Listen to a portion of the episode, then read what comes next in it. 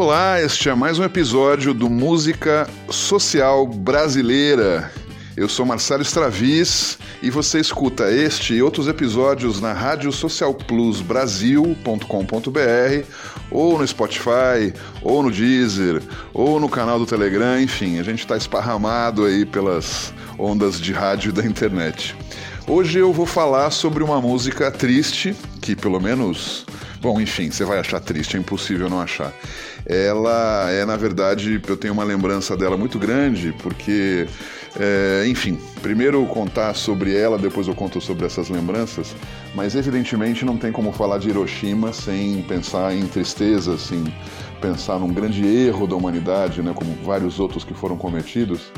E é, o importante é imaginar essa música que você vai ouvir daqui a pouco, Rosa de Hiroshima, é, cantada por um cara como o Ney Mato Grosso, que você conhece, imagina como ele é, mas eu não sei se você consegue visualizar esse cara todo pintado junto com outras pessoas todas pintadas numa banda que nos, no início dos anos 70, chamada Secos e Molhados, fazia algo muito estranho. Muito estranho por quê? Porque primeiro, eram pintados. Pra você ter uma ideia, tem gente que diz que inclusive a banda Kiss é, se inspirou neles e nunca, nunca assumiu isso. É, se eu, eu, fui até dar uma olhada em relação a datas e de fato o Secos e Molhados é mais, é mais antigo do que a banda Kiss. Mas é como tudo, né? Não dá para saber com certeza. O fato é que eles eram pintados com a banda Kiss, que talvez esse você tenha mais referência, é, num Brasil no meio de uma ditadura que achava tudo muito estranho. O Ney Mato Grosso, especialmente, com aquela voz maravilhosa que segue tendo, cantava é, de um jeito que você não sabia muito bem se era homem, se era mulher. Eu lembro dessas cenas. Eu era pequeno, né, tinha 5, 6 anos, e eu não sabia, perguntei para minha mãe, mas é homem ou é mulher, né? Enfim, ou seja, porque realmente era um andrógeno, né?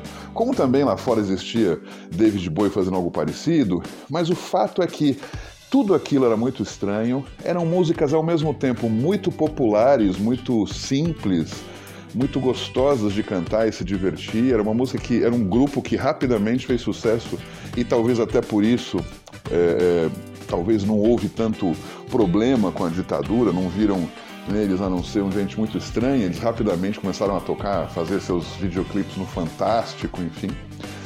É, mas tinha sim, se você fosse perceber, tinha assim algumas questões algumas músicas que davam a entender algumas mensagens, enfim, mas tudo muito sutil. Até que de repente aparece essa música, né, Hiroshima. E não que ela foi feita logo depois do de que isso ocorreu, foi bem depois, né? Eu estou falando dos anos 70 que eles fizeram a música.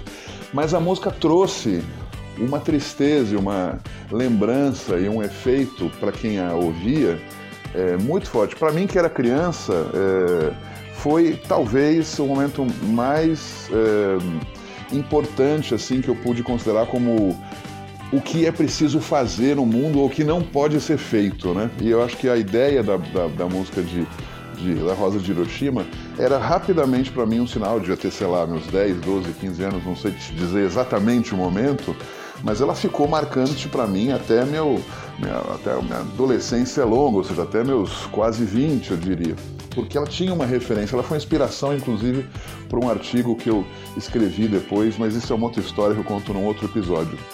O fato é que Rosa de Hiroshima, com aquela versão, aquela música triste que você vai ouvir agora, ela trouxe é, para mim e para muitas pessoas de várias idades, né? Porque realmente o Secos e Molhados conseguia atrair gente de todas as idades é, dos meus pais, minha, meus avós, enfim, familiares, vizinhos, pelas diversas músicas, mas eu acho que quando tocava aquela música no LP, porque naquela época a gente tinha LPs, então né, a hora de tocar era decidida pela sequência das músicas do lado A ou do lado B, quando tocava parece que baixava um silêncio assim, né, e uma reflexão sobre as besteiras que a humanidade faz de vez em quando são tão graves.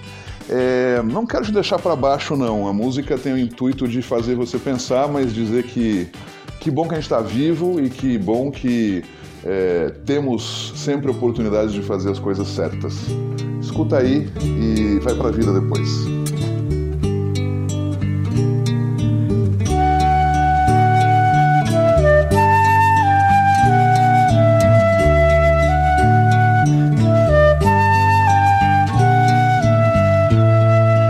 Pensem nas crianças mudas telepáticas.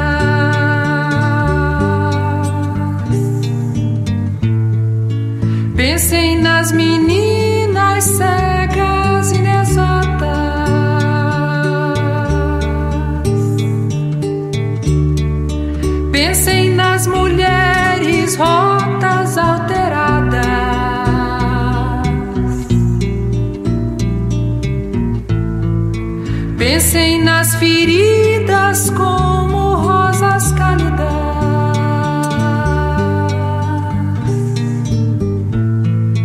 Mas ó, não se esqueçam da rosa da rosa.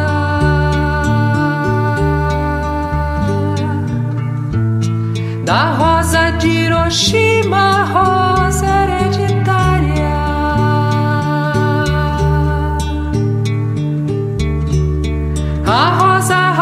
radioativa, estúpida, inválida.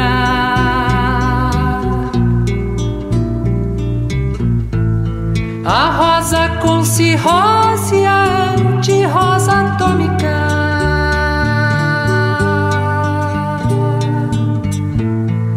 Sem cor, sem perfume.